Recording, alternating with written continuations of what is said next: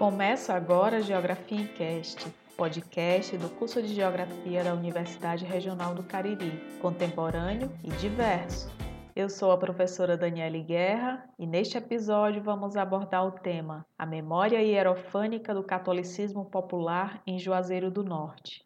Uma conversa com Paulo Wendel Alves de Oliveira, professor da Universidade Regional do Cariri, um dos membros do Geografia em Cast, meu parceiro de entrevistas que hoje é o entrevistado. Olá, Paulo. Olá, Dani. Olá a todos os nossos ouvintes espalhados aí pelo mundo. Vamos realizar o nosso debate hoje sobre as questões religiosas e geografia. Muito obrigado pelo convite. Geografia em cast pelo mundo. Você sabia que já transpomos fronteiras, cruzamos oceanos? Pois é, Deus é brasileiro e o Papa é argentino. E foi lá que atingimos nosso 23º país. Temos registros de audiência em todas as regiões brasileiras e agora em 23 países dos cinco continentes.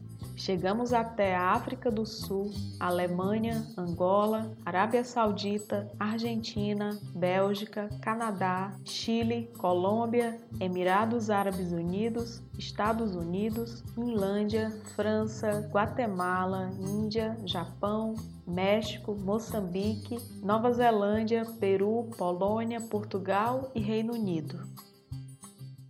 Paulo, quero iniciar a nossa conversa por uma questão mais ampla que diz respeito à geografia da religião. Gostaria de saber como se estabelecem os diálogos entre espaço, memória e hierofania. Ótimo, Dani. Essa pergunta eu acho que ela é bem oportuna porque ela norteia o que eu venho trazendo nas discussões né, da minha pesquisa de doutorado e que venho trabalhando desde então, né?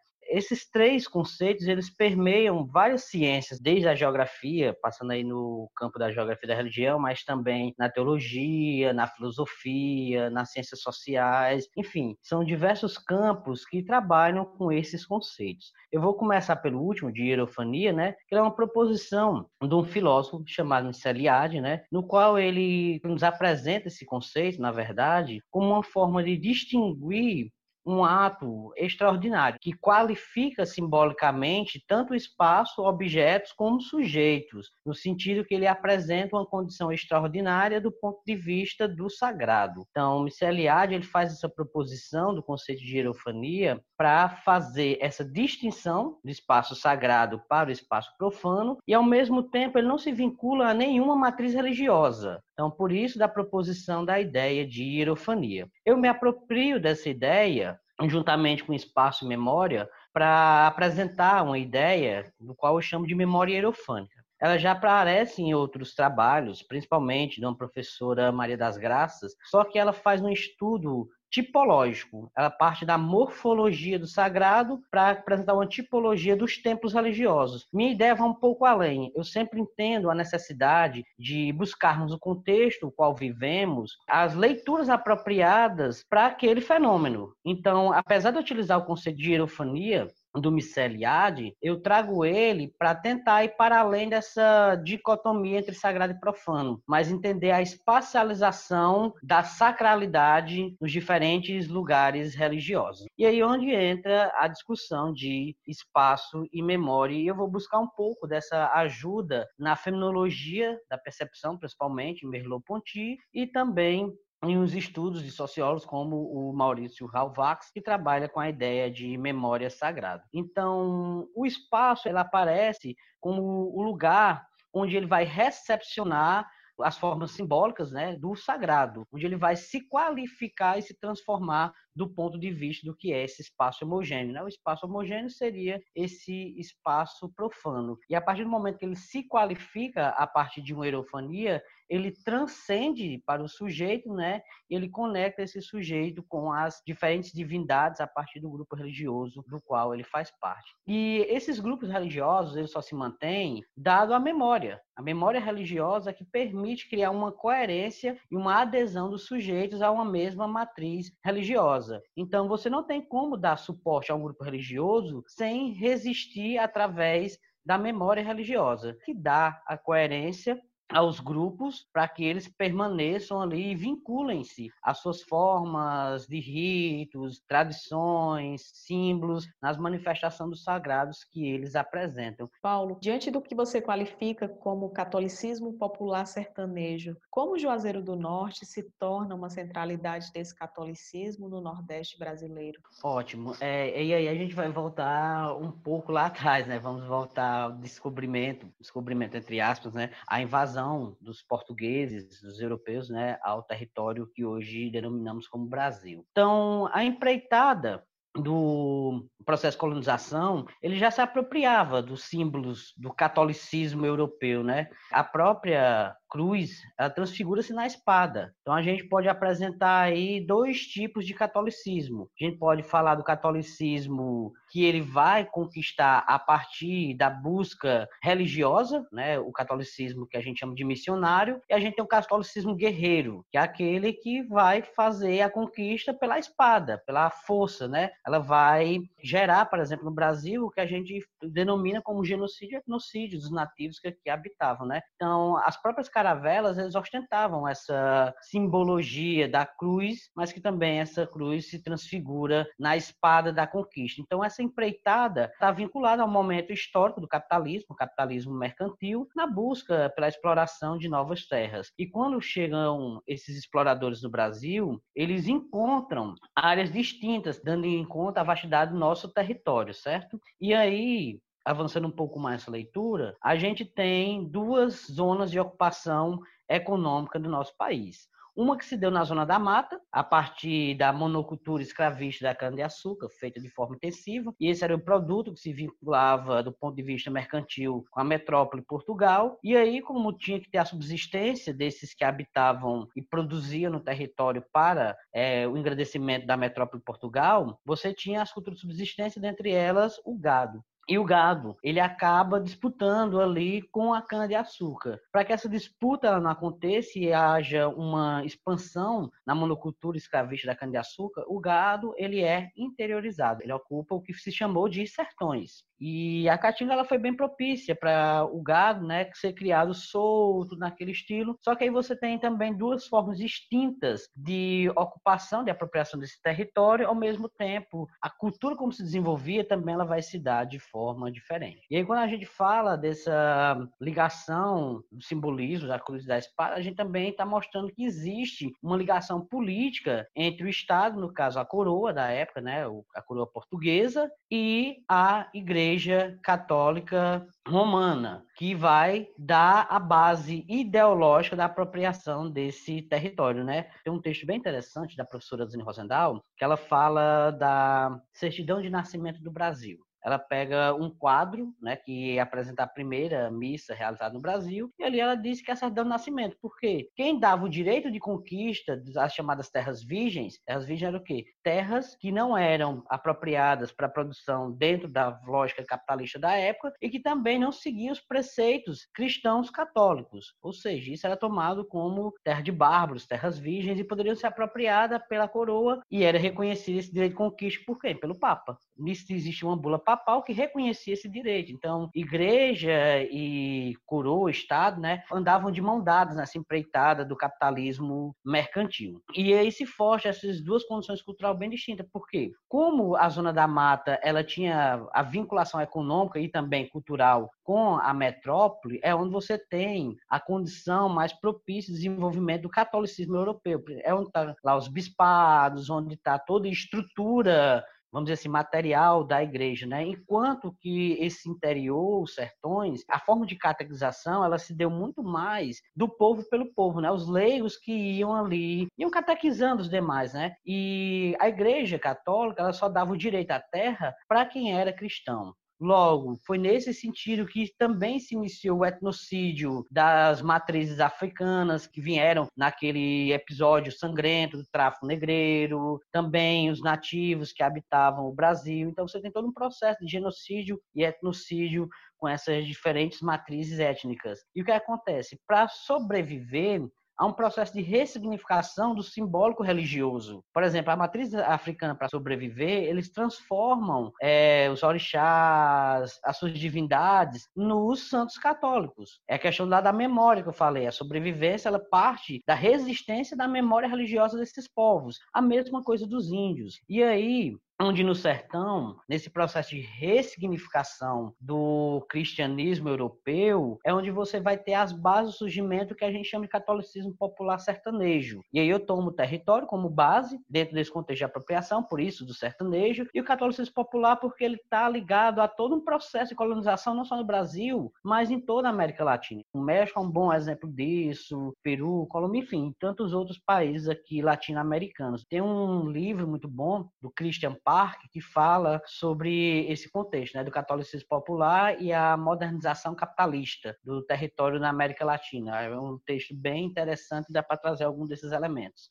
E aí, a gente tem o surgimento aí desse contexto do catolicismo popular sertanejo, e aí a gente fala de algumas ideias, por exemplo, messianismo e movimento messiânico é um contexto europeu. Acho que não configura muito bem o que a gente vive no nosso território. Eu não gosto de dizer que no, no Juazeiro, por exemplo, a gente teve um movimento messiânico, messianismo. Na verdade, a gente teve uma ressignificação de uma leitura de uma matriz religiosa africana e principalmente dos nativos latino-americanos, aqui no Brasil principalmente, que é a da Terra Sem Males eles ressignificam o cristianismo europeu, daquele Jesus flagelado, daquele Jesus que sofreu no deserto, mas que buscava redenção na terra prometida. E aí eles transfiguram essa ideia na terra sem malas. Então, o que a gente chama de movimento messiânico e messianismo nada mais é do que algo que está estruturado historicamente no processo de apropriação do território brasileiro e na resistência da memória religiosa desses grupos que foram massacrados nesse contexto econômico da apropriação territorial. Então, o que a gente vê, na verdade, é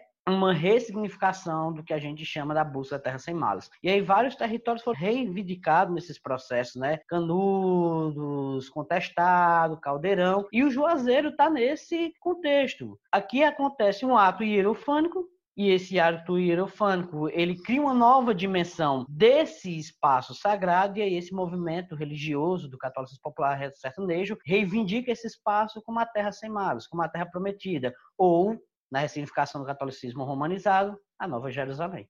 Paulo, como se materializa essa memória hierofânica do catolicismo popular sertanejo em Juazeiro do Norte? Bom, Dani, vamos dizer onde está Juazeiro do Norte, né, para os nossos ouvintes em todo o mundo, né? Juazeiro, ele fica situado na região centro-sul do Ceará, né, é, na zona fisiográfica da Chapada do Araripe, né, que a gente tem aqui condições ambientais bastante distintas, né, do sertão da Caatinga como um todo. A gente está numa região a barlavento, então, por essa condição, cria um, podemos chamar de microclima, né, uma condições geoambientais mais propícias a determinadas atividades rurais, enfim, as condições de surgimento das fontes. E isso também está ligado a essa memória religiosa, né? A gente for ver a busca do povo hebreu quando sai do Egito, eles sofrem no deserto, sofrem a fome, a escassez, mas eles vão em busca de uma terra de leite e mel, né? A mesma coisa também acontece nos povos originários. Aí tem uma base, vamos dizer assim,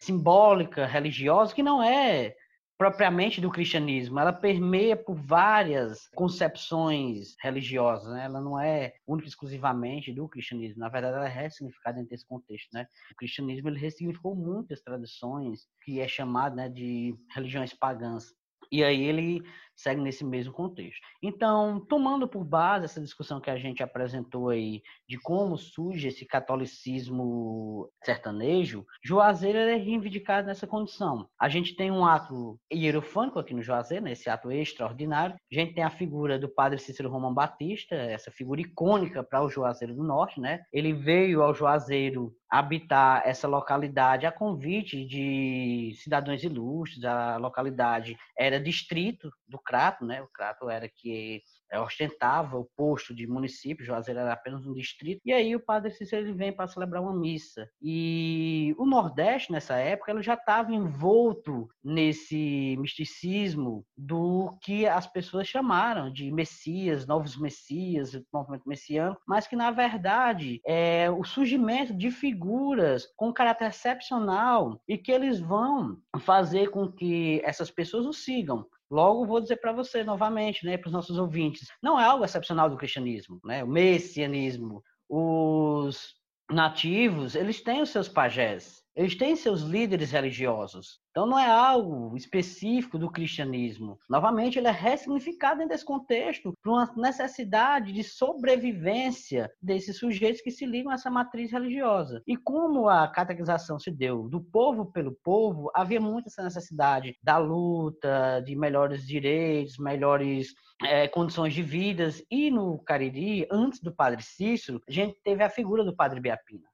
Então, o Padre Biapina já constituiu na memória deste lugar essa concepção de um padre benevolente, de um padre que fazia as coisas, mas não deixava a cargo da igreja coordenar aqueles trabalhos. Quem coordenava eram os próprios leigos, era o próprio povo. As casas de caridade, os orfanatos, os cemitérios. Né? A gente teve nessa época a epidemia de cólera, e aí os açudes. Então, essa imagem já vai surgindo e o padre já entra nesse contexto imaginário, simbólico, existente no Cariri. E ele vai apresentando outras condições né, que vai reforçando essa ideia mística em torno do padre Cícero. Né? Então, quando ele chega, ele já vai se falando no sonho, né, conta a memória religiosa aqui de Juazeiro, que o padre Cícero sonhou com a Santa Ceia, e aí ele via aquela imagem dos apóstolos com Cristo Cristo olha para Padre Cícero, vê flagelados entrarem naquele ambiente e pergunta: e você, Cícero, é que vai fazer com essas minhas ovelhas? E aí ele se sente na necessidade né, de comandar aquele novo espaço sagrado que estava por surgir. E essa ideia é reforçada porque o Padre Cícero começa a acolher os flagelados do período da seca aqui no Juazeiro. A condição ambiental aqui permitia que tivesse essas terras mais férteis para a sobrevivência desses flagelados que vinham ao Juazeiro. No final do século XIX, o Padre Cícero, né, numa Sexta-feira Santa,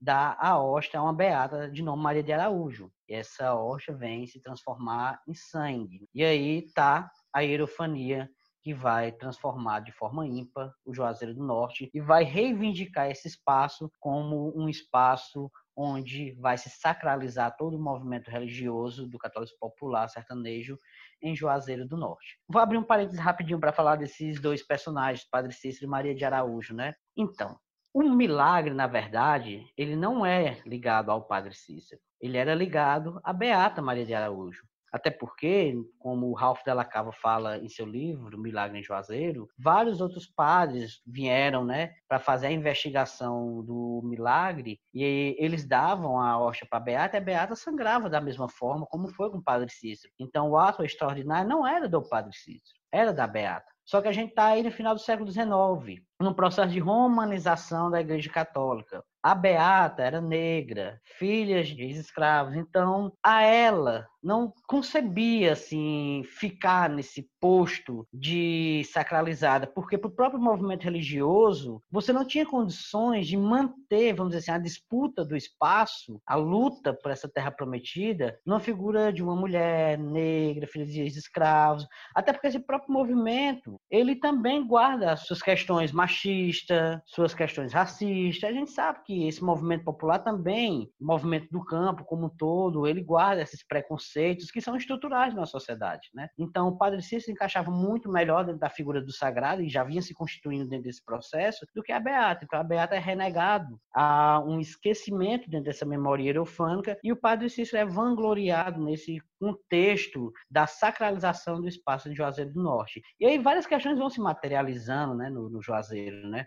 desde lugares vinculados à memória do Padre Cícero, casarão onde ele morou, a igreja onde aconteceu o suposto milagre, a igreja do Socorro aqui em Juazeiro, mas também a própria paisagem, a condição geológica e geomorfológica do lugar denuncia essa condição. O rio Salgadinho, que passa no início da Serra do Horto, ele é transfigurado no Rio Jordão. O próprio nome Horto, né, na verdade, a Serra do Catolé, se transfigura no Horto, um espaço sagrado. Então, toda essa nomenclatura, essa topofilia do lugar, ela vai sendo transformada para atestar a condição de sacralidade dentro de Juazeiro do Norte. Então, essa transfiguração do horto, é o Calvário onde Cristo passou, o Santo Sepulcro, que é confirmado dentro dessa memória religiosa. Você tem toda a leitura bíblicas sobre esse contexto, e aí você pega toda a caracterização que aparece lá na Bíblia, a caracterização geológica, geomorfológica, e ela é revista aqui no Juazeiro, né? Aparece dentro dessa memória, né? E é vista pelos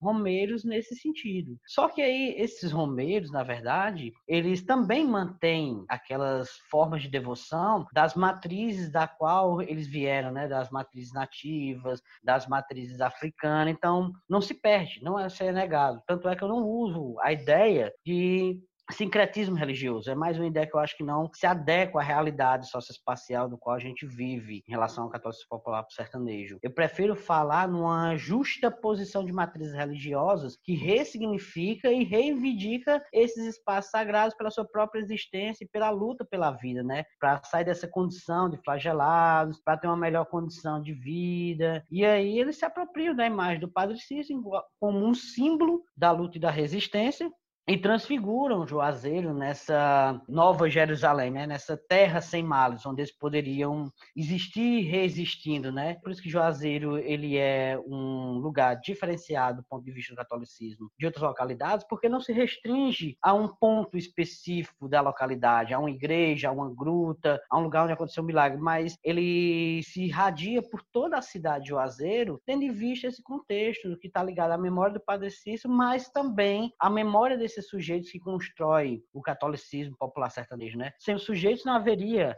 essa sacralização do espaço, né? Então toda forma de apropriação do território de Juazeiro ele vem nesse sentido, de reivindicar como uma terra sem males, de reivindicar como uma nova Jerusalém, de reivindicar como um espaço prometido pelo próprio Deus para que aquelas pessoas sobrevivessem a um momento de provação, de dor, mas que contrariam a sua redenção nessa localidade, né? E aí, Dani, eu vou abrir um parênteses para fazer algumas falas que eu acho bem interessante dos sujeitos. O, os negros, quando eles escapavam das senzalas, eles iam nos itinerários, né, para fugir da escravidão e nos percursos eles iam deixando alimento, um restinho de fogueira, para que os que viessem, né, também pudessem encontrar o caminho e também ali passar a noite, ter a forma de sobreviver, né? Os romeiros, quando se deslocam nos seus paus de arara, né, antigamente as viagens, principalmente de Alagoas para cá, duravam um dia, dois, não se fazia um percurso tão rápido. Isso também você observa. Os homens paravam em determinados pontos, acendiam uma fogueira ali, e quando saíam deixavam um restinho de comida, deixavam as brasas para que os próximos que viessem atrás também se apropriassem daquele lugar para descanso. Então, tá vendo aí onde está a justa posição do sistema simbólico, religioso? Ela não desaparece, ela é ressignificada dentro desse novo contexto. Na Romaria de Finados, em novembro, os índios pancararus, que são aqui do Pernambuco, eles dançam o ritual do toré, lá na Serra do Horto na imagem do Padre Cícero e lá no Santo Sepulcro. Tem todo um ritual desses nativos, né, que também reivindicam esse espaço por reconhecer o Juazeiro como essa terra prometida. Então não sumiu totalmente também o nativo, não está só o catolicismo popular sertanejo, mas os próprios nativos eles também estão vinculados a esse processo do reconhecimento de Juazeiro como uma terra prometida. E tantas outras matrizes religiosas, as matrizes africanas estão muito presentes no Juazeiro, né? Padre Cícero dizia, em cada sala um altar, em cada quintal uma oficina. Em algumas casas tem em cada sala um altar, em cada quintal você tem um terreiro de umbanda, porque não some isso das matrizes religiosas das pessoas, não desaparece do nada. Essa memória religiosa, ela continua resistindo e resistindo muito forte aqui no Juazeiro. Um dos meus entrevistados, ele falava isso, que na casa dele, né, a avó guardava os santos católicos, né, a imagem do Padre Cícero, a imagem de Nossa Senhora, e o quintal era um terreiro,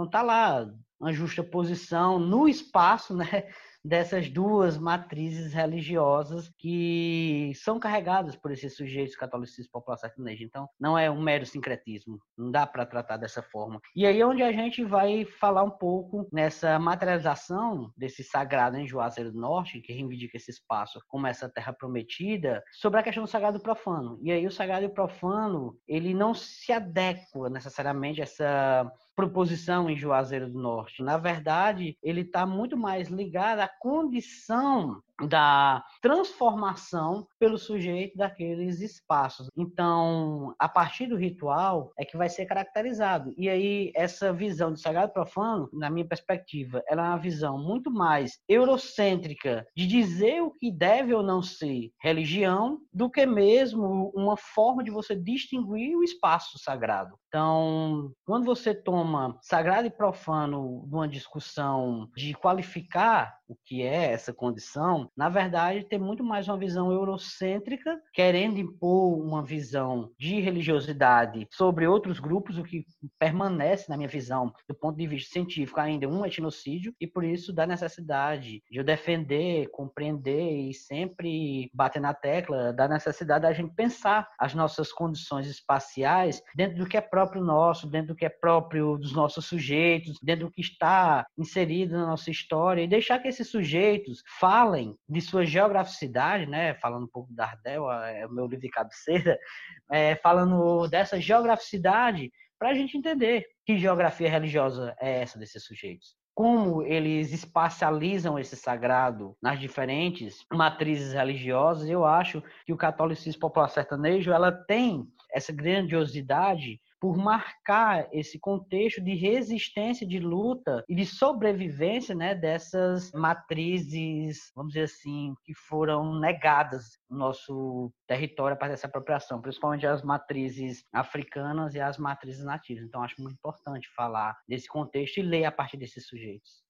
Professor Paulo, muito obrigada pela participação neste episódio do Geografia em Cast, por nos trazer essa discussão tão ampla e tão pulsante da geografia da religião, que tem aqui no, no Cariri Cearense, tem aqui em Juazeiro do Norte uma expressividade, uma centralidade. Muito obrigada por essa contribuição. Eu que agradeço, Dani, o convite, né, esse bate-papo tão interessante, né, e convidar os nossos ouvintes aí de todo o mundo para que também venham visitar nossa região do Cariri. Uma vez a gente conversando com um professor da França, né, ele disse: Nossa, você não é nem um pouco regionalista. Eu disse: Não, imagina.